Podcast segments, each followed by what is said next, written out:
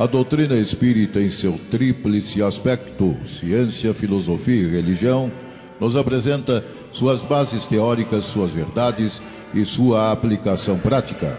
Codificada por Allan Kardec, serve como guia de orientação quanto ao sentido da vida, elucidando algumas questões fundamentais da existência humana, como de onde viemos, para onde vamos, o que é o fenômeno da morte, o que é a reencarnação Conheça o Espiritismo pela web Rádio Verdade Luz.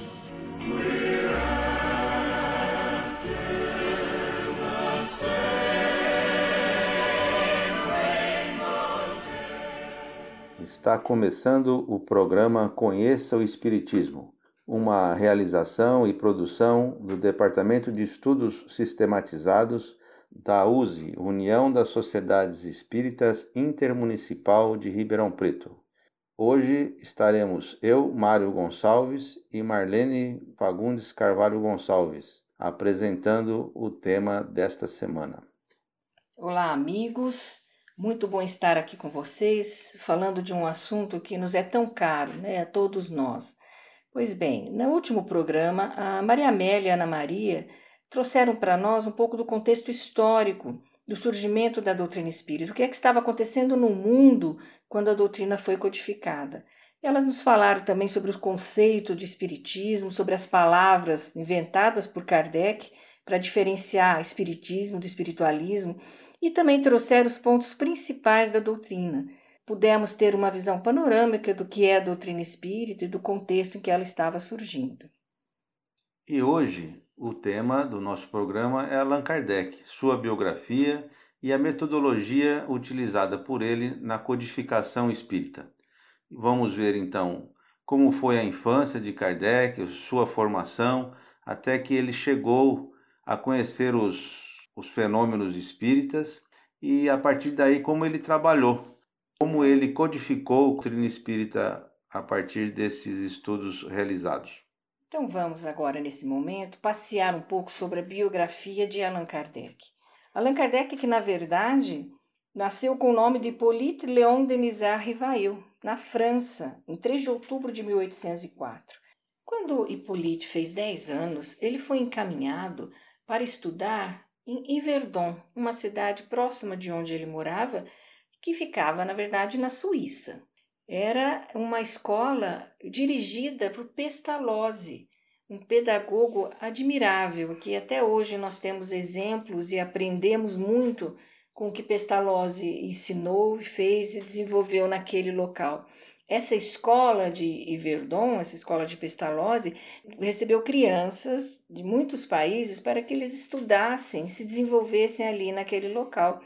Nós temos notícias de que os reis de Baviera, o rei é, da Espanha, inclusive a dona Leopoldina da Áustria, que era que seria a futura imperatriz do Brasil, também estudou ali. Muitos expoentes da nobreza europeia, do mundo cultural. Hippolyte teve a oportunidade de estudar e de se desenvolver nesse local.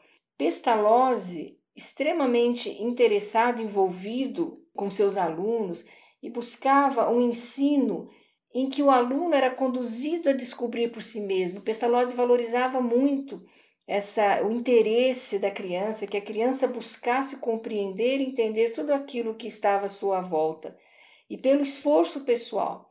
Então Pestalozzi tinha dentro daquela escola princípios e que um dos princípios que Pestalozzi tinha que era a intuição é a fonte de todos os nossos conhecimentos. Então ele colocava dava condições para que as crianças pudessem explorar a natureza, conhecer tudo à sua volta. Dessa maneira, Hippolyte pôde estudar com seus amigos e colegas naquela instituição temas como mineralogia, botânica, zoologia, anatomia, história natural, fisiologia, psicologia, física, química, matemática, astronomia, artes, política, geografia, religião e línguas: grego, latim, italiano, inglês, francês e alemão sendo que, inclusive, mais tarde, Polite traduziu alguns, algumas obras do francês para o alemão. E nesse local, nessa escola, eles tinham 10 horas de aula por dia, e também era um momento em que Pestalozzi valorizava muito a interação e o contato entre as crianças. Então eles tinham aulas de jardinagem, ginástica e muito convívio e horários em que havia debates e conversas. Então a gente começa e já consegue entender é, como a formação foi importante no aspecto de estar junto com o outro, de ouvir, de buscar, de procurar aprender, e que isso de alguma maneira seria importante, ele levaria para a sua vida. Então, esse trabalho realizado por Pestalozzi, na verdade, era um trabalho muito sério e que ele tinha é, alguns princípios que o guiavam, que só se realizou de maneira tão contundente e positiva porque ele seguia claramente aqueles princípios nas suas ações. Então, a gente pode destacar entre os princípios, um eu já, já até citei, que era a importância da intuição. Para Pestalozzi, a intuição fundamentava, eh, seria o fundamento da instrução.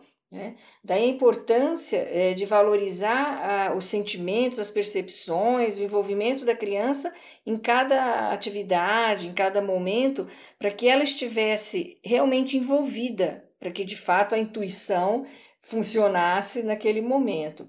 Também é, Pestalozzi deixava muito claro e acreditava piamente que a época de ensinar não é época de julgar e criticar então, Pestalozzi não é, respondia ou reagia às, às falas ou participações das crianças com críticas ou julgamento, mas realmente com esse intuito de ensinar. Né? Ele partia da fala, daquilo que as crianças traziam para poder levar o conhecimento, para que elas pudessem desenvolver o seu conhecimento mais além. E então ele tinha esse ambiente de acolhimento muito presente, muita, ele tinha muita consciência da importância desse ambiente. Outro princípio que, que, que Pestalozzi traz aqui é a valorização do desenvolvimento e não a absorção de conhecimentos prontos. Então, Pestalozzi não era adepto de uma exposição dogmática, ele não dizia nunca para os seus alunos, é assim porque é. Pelo contrário, ele valorizava incentivava que os alunos descobrissem por que as coisas eram de determinada maneira. Pestalozzi também estava muito preocupado em não sobrecarregar a criança com muitas informações que não tivessem sentido para elas. Então, o tempo todo, a preocupação de Pestalozzi era que as crianças intensificassem as forças da inteligência, da, da, do pensamento racionalmente e afetivamente, que elas se envolvessem com todo aquele conhecimento. Por fim, ele dizia ainda que era necessário aliar ao saber a ação. Então, por isso que, diante da, das atividades, das aquelas matérias todas que eles estavam estudando, por isso a gente tinha jardinagem, por exemplo, debates, porque ele queria que as pessoas, então, é, que as crianças pudessem avançar, aprender, entender e fazer a partir daquilo tudo e colocar em prática aquilo que era ensinado. Então a gente consegue perceber a importância e a, o valor daquela educação para é, Rivail naquele momento. Mas o menino Rivail foi crescendo, se desenvolvendo ali. Com 14 anos, ele era um dos alunos aplicados exemplares e ele ajudava muito no sentido de é, auxiliar os colegas que tinham dificuldades de aprendizagem. Colaborava bastante com a, com a escola também de Verdon, né? não só como um aluno, mas ele se destacou e participava participava fortemente dessa, dessa instituição e do, das, das propostas daquela instituição.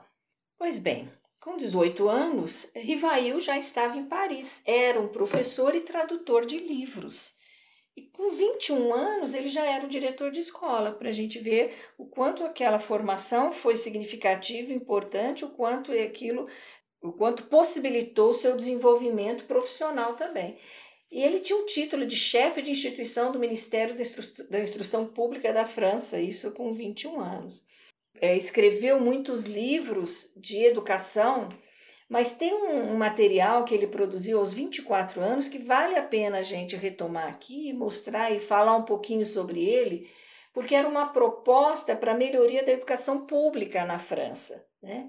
E ele trazia elementos tão significativos e importantes que a gente vê e vê o quanto isso transparece, o quanto ele trouxe muito disso para é, enriquecer o seu trabalho na codificação da doutrina. Há um texto nesse seu livro que ele diz o seguinte: a educação é a arte de formar os homens, isto é, a arte de fazer eclodir neles os germes da virtude e abafar os do vício, de desenvolver sua inteligência e de lhe dar instrução própria às suas necessidades, enfim, de formar o corpo e de lhe dar força e saúde. Numa palavra, a meta da educação consiste no desenvolvimento simultâneo das faculdades morais, físicas e intelectuais. Não é interessante que um moço de 24 anos já tinha essa noção tão forte, tão importante do que era educação, essa preocupação com a formação e o desenvolvimento do outro, né? Nesse meio tempo, Rivail conheceu uma professora de letras e belas artes, Amélie Gabrielle Baudet. Ela era tão apaixonada por educação quanto Rivail, e os dois se encontraram como duas verdadeiras almas afins. Acabaram se casando em 1832 e juntos desenvolveram um belíssimo trabalho em prol da educação na França e depois em prol da própria doutrina espírita. Bom, então, nesse momento a gente se pergunta como um homem com essa formação, com esses princípios, com esses interesses, como ele foi se envolver com fenômenos é, espirituais que estavam acontecendo naquela época que o fizeram de alguma maneira chegar até a doutrina espírita. O que houve? Isso é o que nós veremos então no próximo bloco com o Mário.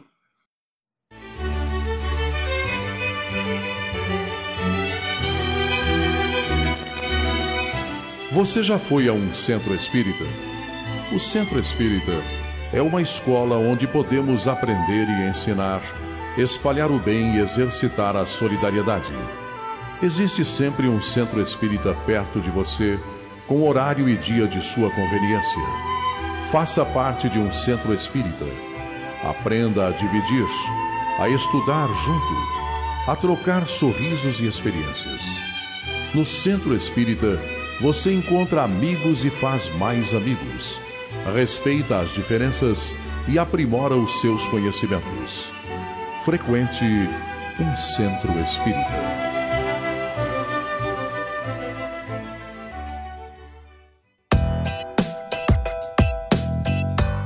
Chegou a hora de fazer ou renovar seu seguro? Procure a Vischer Seguros, especializada em seguros de veículos, seguros residenciais e seguros pessoais. Ao fazer seguros, consulte sempre a Vischer Seguros. Telefone 3625-5500.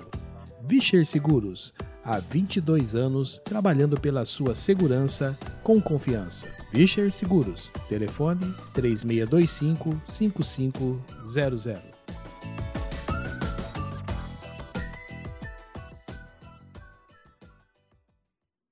Bem, antes de entrarmos no tema desse bloco, que é como Kardec tomou contato com a comunicação entre o mundo espiritual e o mundo material, é importante que a gente retome alguns pontos que foram discutidos no programa anterior, quando a Maria Amélia e a Ana Maria é, discorreram sobre a mediunidade, que é um dos princípios básicos da doutrina espírita.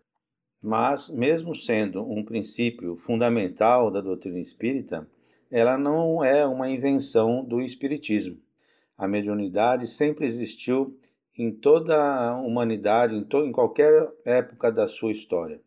Com a formação dos povos, os, os primeiros registros dos povos mais antigos sempre houve a manifestação, sempre houve o registro de fenômenos que mostravam a intercomunicação entre o mundo dos chamados mortos com os encarnados. Como também já mencionado no programa anterior, houve um fato em 1847, no estado de Nova York, Estados Unidos, que marcou a imprensa da época, chamando a atenção de todo o mundo. Era a família Fox, que tinha suas filhas que testemunharam, e não só elas, mas toda a família ouvia ruídos, pancadas, e esse fato foi registrado largamente pela imprensa, e não só lá, mas esse fenômeno, esses fenômenos começaram a ganhar o mundo. se espalharam por todo o planeta. Na Europa, ficou sendo conhecido como o fenômeno das mesas girantes, onde toda a sociedade se reunia em salões para fazer perguntas fúteis para mesas que respondiam geralmente com um sim ou não. Assim, uma pancada era sim, duas era não. Perguntas, como disse, fúteis sobre questões do dia a dia, assuntos triviais. As pessoas se reuniam para fazer perguntas para aquelas mesas que respondiam às suas dúvidas se iam casar, se deveriam mudar ou não de casa, se tinham alguma herança para receber, e tornou-se uma verdadeira brincadeira. Né?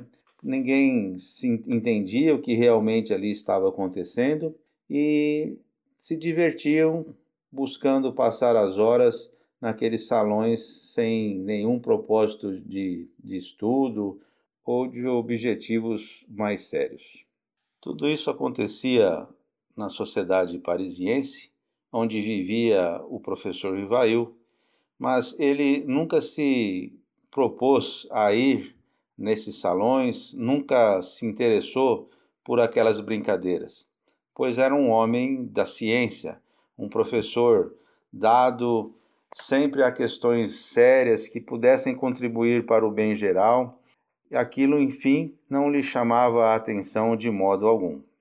Mas, em 1854, um amigo seu, o Sr. Fortier, que era magnetizador, lhe disse que não só se magnetizava pessoas, mas que também se magnetizava as mesas, e estas se moviam à vontade daquele que a estavam magnetizando.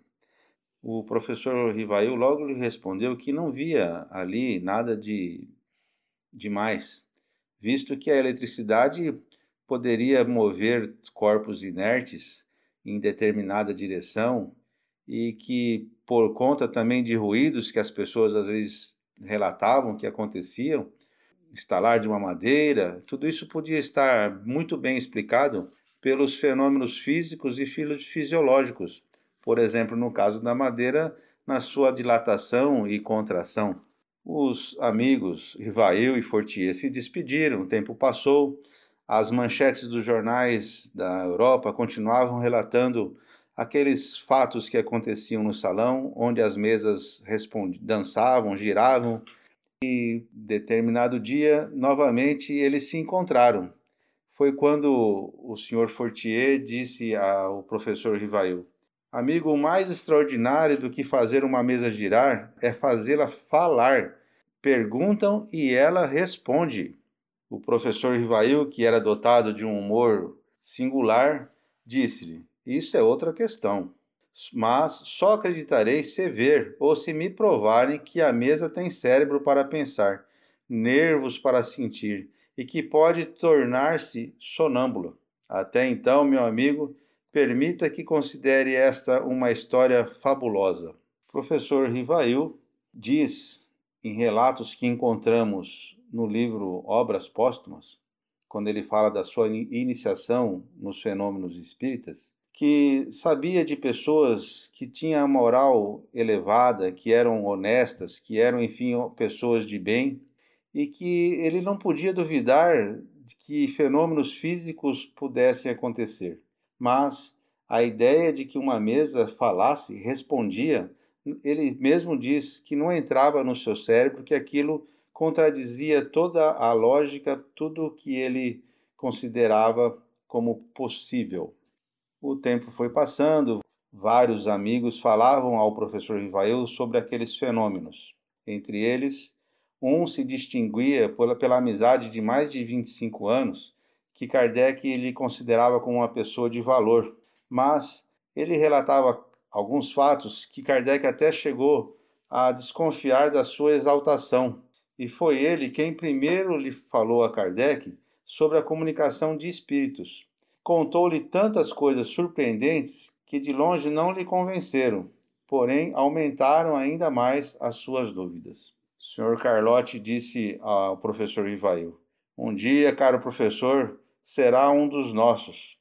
O professor Rivail lhe respondeu: Não digo que não. Veremos mais tarde.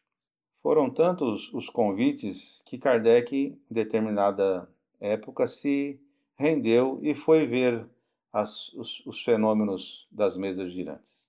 Logo ali ele percebeu que havia alguma coisa além da matéria. Então o professor Rivail resolve estudar aqueles fenômenos. Em determinado ponto do livro Obras Póstumas, ele diz: Cumpria-me, pois, proceder com circunspecção e não levianamente, ser positivo e não idealista, para não me deixar levar por ilusões. O professor Ivail, então, continuou frequentando reuniões sérias, observando os fenômenos, e ele diz que muito aprendeu não tanto nesse, nesse período com as revelações, mas com o mecanismo que como se procedia aquelas comunicações, que foi acontecendo um progresso, um desenvolvimento nesse, nessa forma, nesse mecanismo que os espíritos usavam. Antes, movimentando as mesas para dar pancadas com os seus pés, é, eles sugeriram para que amarrassem um, um lápis em uma cesta. E aí, em vez de movimentarem a mesa, passaram a movimentar a cesta com o seu lápis amarrado, e da onde foram saí saíam os textos que eles iam escrevendo professor Rivail, então, começou ainda mais se entusiasmar com aqueles fenômenos, visto que tocavam naquela cesta não uma só pessoa, mas duas, três, quatro pessoas que, para que o fenômeno procedesse, teriam que ter combinado isso antecipadamente, teriam que ter uma justa sintonia de pensamento para que textos tão complexos pudessem ser produzidos como foram. Logo em seguida, houve um outro salto nesse mecanismo. O, os médiums passaram a pegar o lápis na sua própria mão e ali, de forma bastante até frenética, desenvolviam textos rápidos e de assuntos que muitas vezes não dominavam. Resumidamente, então, foi assim que o professor Rivail começou a se debruçar cada vez mais na pesquisa, no estudo daqueles fenômenos passando a receber contribuições de vários grupos sérios também que se dedicavam àqueles fenômenos. Finalizando este bloco, é importante lembrarmos da expressão de Arthur Conan Doyle quando disse a respeito dos fenômenos ocorridos com as irmãs Fox em 1847, que se tratava de uma invasão organizada do mundo espiritual com o objetivo de trazer ensinamentos para a humanidade encarnada sobre a relação entre o mundo espiritual e o mundo material, sobre como se dá o fenômeno da morte, se vamos ser mais ou menos felizes dependendo do que após o nosso desencarne, e outros tantos assuntos de que trata o Espiritismo. Na sequência, vamos ouvir Marlene nos contando qual foi o método que Kardec utilizou para codificar o Espiritismo, de forma a torná-lo conhecido e acessível a todos. Livraria Espírita Verdade e Luz. Obras básicas da codificação kardeciana e subsidiárias romances, contos, mensagens, revistas, jornais, calendários, CDs, DVDs, publicações diversas, toda a temática espírita a um custo muito baixo, local de fácil acesso. Livraria Espírita Verdade e Luz, na Praça Carlos Gomes, no Calçadão da General. Telefone 0 Operadora 16 3610 1120. Livraria Espírita Verdade e Luz o ponto de encontro no coração de Ribeirão Preto. WhatsApp 920003870. Livraria Espírita Verdade Luz.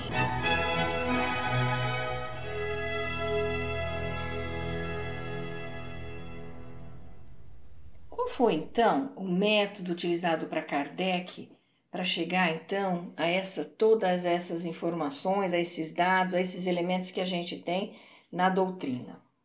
A partir da participação dele naquelas reuniões, ficou muito claro um primeiro ponto para ele. Então, é uma primeira constatação que há sim uma inteligência por trás daquelas manifestações e eles disseram claramente os espíritos, né?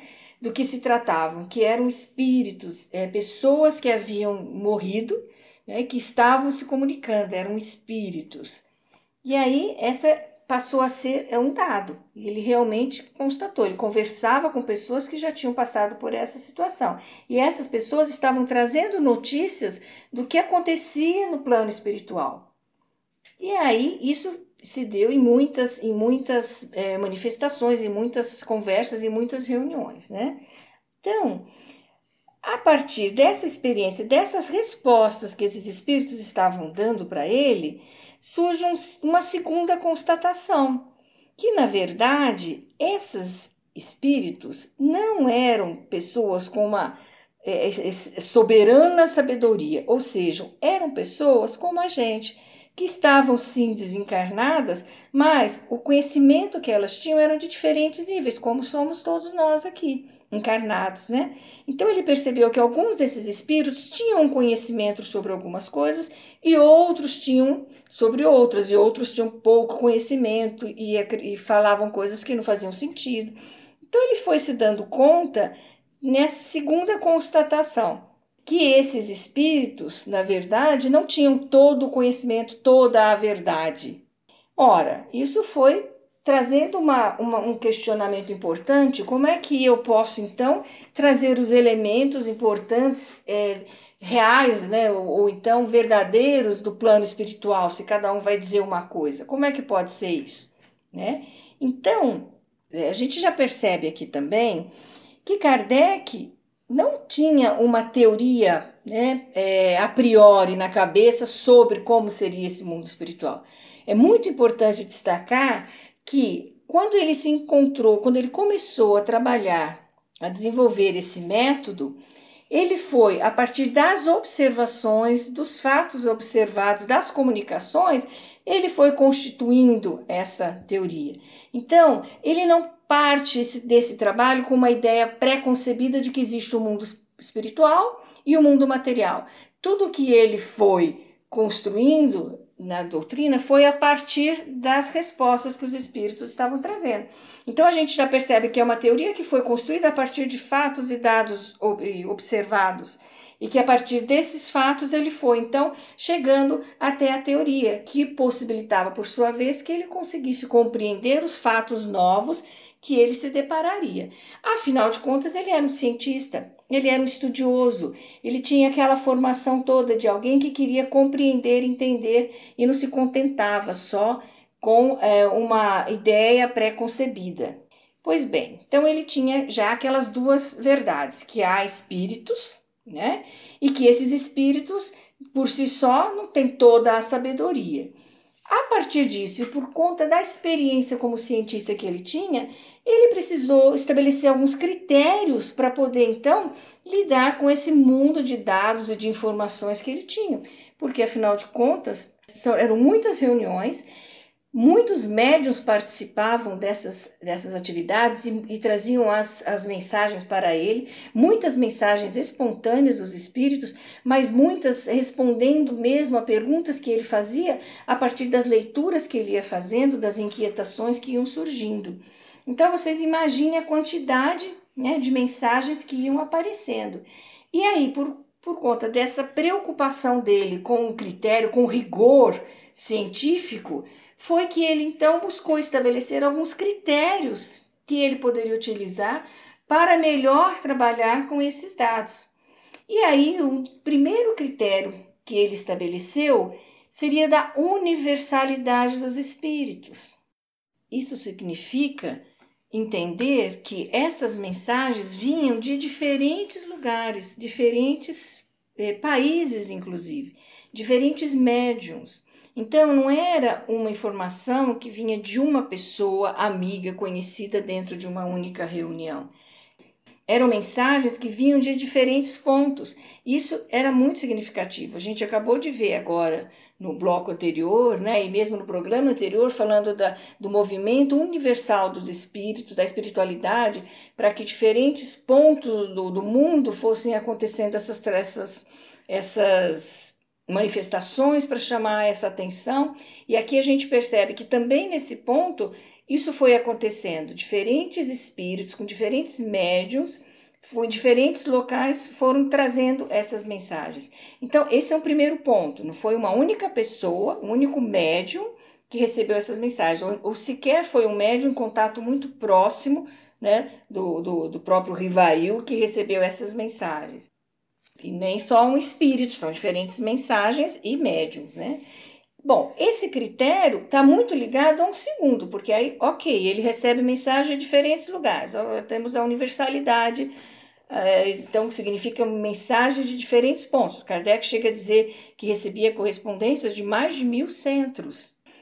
Qual é o segundo ponto? Fundamental, importantíssimo e que vai trabalhar junto com esse primeiro. É a concordância dos, do ensino dos espíritos. Então, o que, que, que é que ele fazia nesse momento? A partir de todas essas mensagens e respostas às perguntas que ele fazia, ou mensagens espontâneas, ele ia organizando ele ia comparando. Ele observava né, essas mensagens, ele comparava essas mensagens todas, julgava no sentido de se essas é, mensagens eram concordavam, estavam de acordo ou não. Né? Então, aquela mensagem que vinha, aquela resposta que vinha de diferentes lugares e que eram coerentes e que elas concordavam, eram sendo, estavam, foram sendo então separadas, é, organizadas, e aquelas respostas que eram únicas, solitárias, sozinhas, simplesmente eram desprezadas. Daí aquela ideia, então, que é melhor você descartar dez verdades do que aceitar uma mentira, né? E foi isso que o Kardec fez, foi isso que o professor Rivail fez. Ele então descartou aquelas respostas tomadas isoladamente que não tinham nenhum valor, né? E aí sim, e valorizou e, e reagrupou aquelas respostas que, havia, que tinham coincidência. Então ele chamou isso de critério da verdade, né? A partir dessa organização das mensagens. Então, esses critérios, né, o de generalidade e concordância, foram fundamentais para a base do que a gente tem na doutrina. E aí a gente vê que não se passa, então, com esses critérios, você não tem opiniões isoladas, né? você não tem opiniões pessoais, porque você tem, a partir de elementos de diferentes pontos, de espíritos que estavam vivendo situações concretas para ele, e a partir de todos esses elementos passava-se naquela então peneira da generalidade da concordância. Resultou aquele material riquíssimo que veio a se tornar a primeira edição do Livro dos Espíritos em 1857.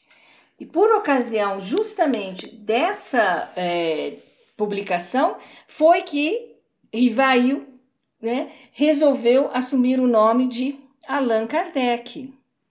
Nome esse, ele soube por um espírito familiar, tinha sido usado por ele em uma das reencarnações anteriores. Né?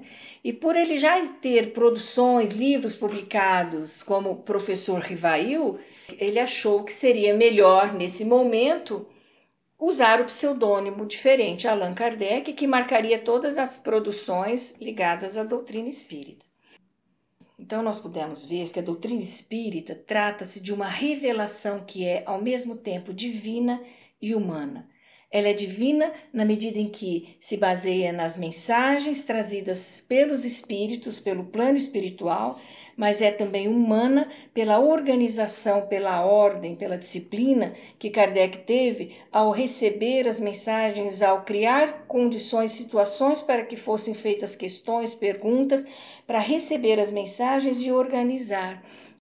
Essa foi a importante contribuição de Kardec enquanto homem, mas muito importante lembrarmos também que esse trabalho tinha uma coordenação superior da espiritualidade. Participaram espíritos de muita luz, como João Evangelista, Santo Agostinho, São Vicente de Paulo, São Luís, Espírito da Verdade, Sócrates, Platão, Fenelon e tantos outros espíritos iluminados que em diferentes momentos participaram com mensagens diretamente nos diferentes livros das obras básicas, ou mesmo na, na participação do apoio, no suporte que Kardec recebeu e que juntos concluíram esse trabalho. Bom, resta-nos saber agora o que veio depois. Como foi que do livro dos Espíritos chegamos às outras obras, obras básicas? Isso então o Mário vai falar para a gente agora.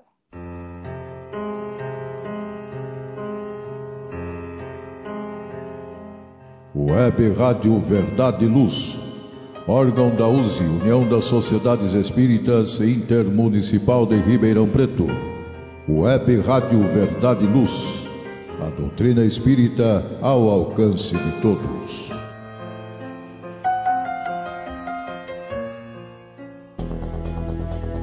Está reformando ou construindo?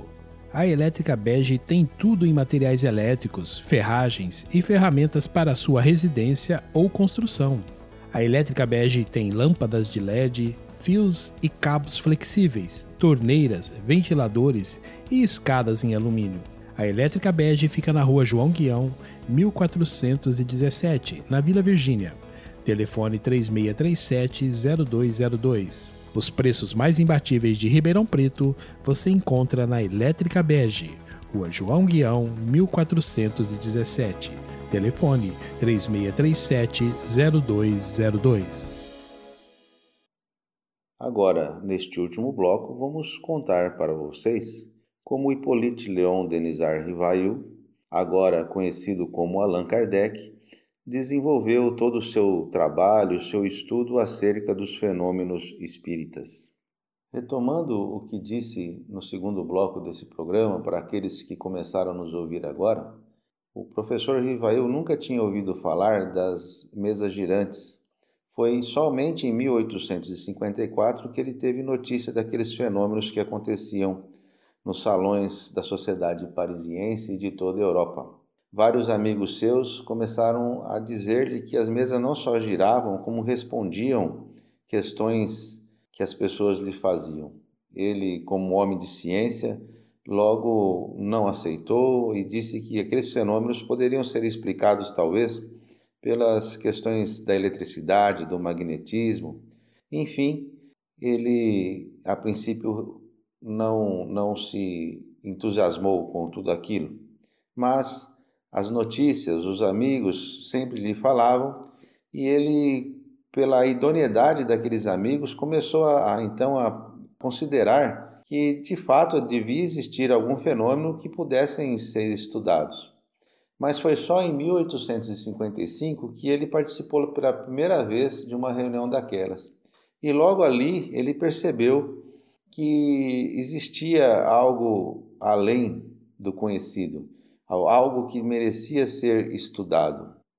Começou então a frequentar assiduamente as reuniões que aconteciam na casa da família Baldan, onde duas filhas do casal, é, adolescentes, eram as médiums, que produziam páginas de grande valor, de grande significado e de conhecimentos que as mesmas não, não conheciam.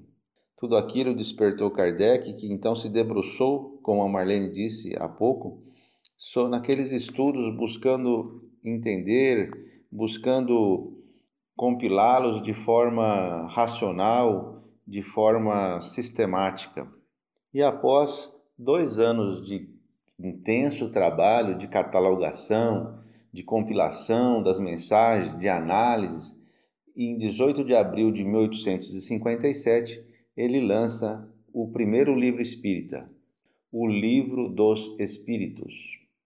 Esta obra contém todo o alicerce da doutrina espírita que a partir dali ia se desenvolver. Então, naquele, naquela data, 18 de abril de 1857, podemos dizer que nascia o Espiritismo. E ainda podemos acrescentar, nascia também Allan Kardec, pseudônimo do professor Hippolyte Léon Denisard Rivail. Então, caros ouvintes, de 1855, quando Kardec começou a estudar os fenômenos espíritas, até a sua desencarnação, no dia 31 de março de 1869, foram 14 anos de muito estudo, de muito trabalho sério e contínuo. Para que tenham uma ideia, vou fazer um breve histórico. No ano seguinte da publicação de O Livro dos Espíritos, ou seja, 1858, no mês de janeiro ele lança o primeiro fascículo da Revista Espírita, que é uma, uma obra de fôlego que ele levou durante 12 anos e que teremos oportunidade de falar um pouquinho mais adiante. No mesmo ano, em, no, no dia 1 de abril, ele funda a Sociedade Parisiense de Estudos Espíritas, onde desenvolveu grande parte das, dos seus estudos, das suas atividades, com grupos de pessoas idôneas e sérias. Também em 1858 ele lança um opúsculo, um livreto, de divulgação daquela nova doutrina, chamado Instruções Práticas sobre as Manifestações Espíritas. No ano seguinte, 1859, ele lança um outro livro também de divulgação do Espiritismo, chamado O que é o Espiritismo. Em 1861, ele lança a segunda obra fundamental do Espiritismo, o Livro dos Médiuns ou Guia dos Médiuns e dos Evocadores. Em 1862, ele lança outro opúsculo, Espiritismo na sua expressão mais simples. Faz uma viagem visitando os grupos espíritas daquela época e lança um, como um diário desta viagem um livro chamado Viagem Espírita de 1862.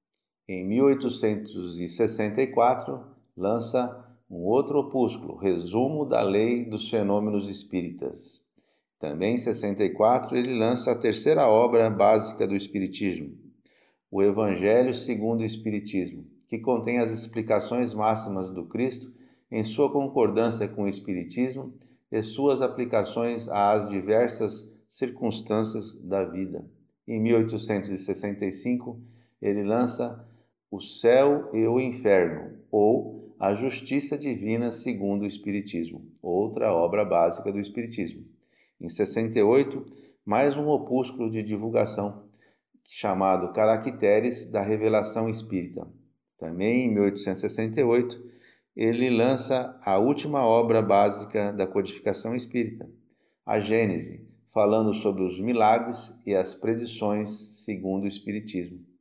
Em 1869, ainda lança um trabalho intitulado Catálogo Racional de Obras para se fundar uma biblioteca espírita. Vejam que no meio de todas essas obras que ele ia lançando, aquelas que já estavam lançadas iam tendo edições e reedições, e ainda mensalmente ele ia lançando os fascículos da Revista Espírita, com mensagens que ele recebia, temas que ele redigia sobre aquela nova doutrina que surgia, e ali a revista foi se, se tornou um laboratório e de divulgação e da onde ele recebia contribuições, análises de diversos grupos espalhados por todo o planeta. Julgamos necessário trazer um foco para cinco livros que Allan Kardec publicou, para que assim o ouvinte interessado em conhecer o Espiritismo possa planejar o seu estudo. Como disse, o primeiro livro lançado, O Livro dos Espíritos, é a pedra fundamental do Espiritismo. Qualquer obra, para ser genuinamente espírita, tem que estar em concordância com o Livro dos Espíritos. Essa obra, composta de 1019 perguntas que os espíritos responderam a Kardec com uma lógica e um encadeamento fabuloso, é dividida em quatro partes. A primeira chama-se das causas primárias, que ele fala sobre Deus, os elementos gerais do universo, da criação e do princípio vital. A segunda parte se chama do mundo espírita ou mundo dos espíritos. Então ele trata como que os espíritos vivem no mundo espiritual e como se processa a relação deles com os espíritos encarnados. A terceira parte trata das leis morais, temas como a lei divina e natural, a lei de adoração, do trabalho, da reprodução, da sociedade, do progresso, trazem conteúdos morais e um roteiro seguro para todos nós. A quarta parte, intitulada Das Esperanças e Consolações. Os Espíritos nos trazem informações preciosas sobre o que nos espera após o nosso desencarne. Seremos mais ou menos felizes dependendo do que? O Livro dos Espíritos se desdobra então em outras quatro obras que chamamos obras básicas da doutrina espírita. A primeira parte, que fala das causas primárias, tem os seus assuntos desenvolvidos no livro A Gênese. A segunda parte, que trata sobre o mundo espiritual e a sua relação com o mundo dos encarnados, tem o seu desenvolvimento no livro dos Médiuns. E a terceira parte das leis morais é desenvolvida, analisada e é aprofundada no livro O Evangelho segundo o Espiritismo. E por fim, a quarta parte tem o seu desenvolvimento no livro O Céu e o Inferno, ou A Justiça Divina segundo o Espiritismo. No intuito ainda de orientar aqueles que nos ouvem para que possam planejar os seus estudos, queremos trazer uma imagem sobre a literatura espírita. Se representarmos a literatura espírita por uma árvore, o seu tronco seria o livro dos espíritos. E desse tronco nascem quatro galhos principais, que são os livros: o livro dos médiuns, o Evangelho segundo o Espiritismo, o Céu, o Inferno e a Gênese. Destas quatro obras, desses quatro galhos, nascem galhos secundários, da onde vários livros foram sendo produzidos mediunicamente ou a partir dos estudos também dos, dos encarnados. Esta árvore está plantada nos ensinamentos de Jesus, ou seja, o Espiritismo traz em sua seiva todos os ensinamentos morais do Cristo. Assim, seguindo esse raciocínio, qualquer folha nova desse livro, representando os lançamentos que são colocados à disposição do público, só serão efetivamente espíritas se possuírem no seu conteúdo a seiva do Evangelho de Jesus e os princípios espíritas.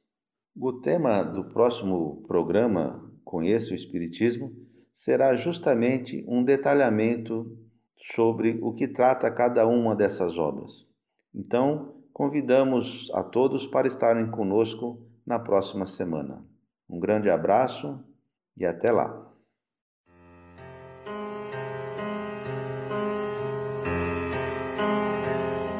Você acompanhou pela web Rádio Verdade Luz mais um programa de estudos e divulgação da doutrina espírita. Fique ligado na nossa programação.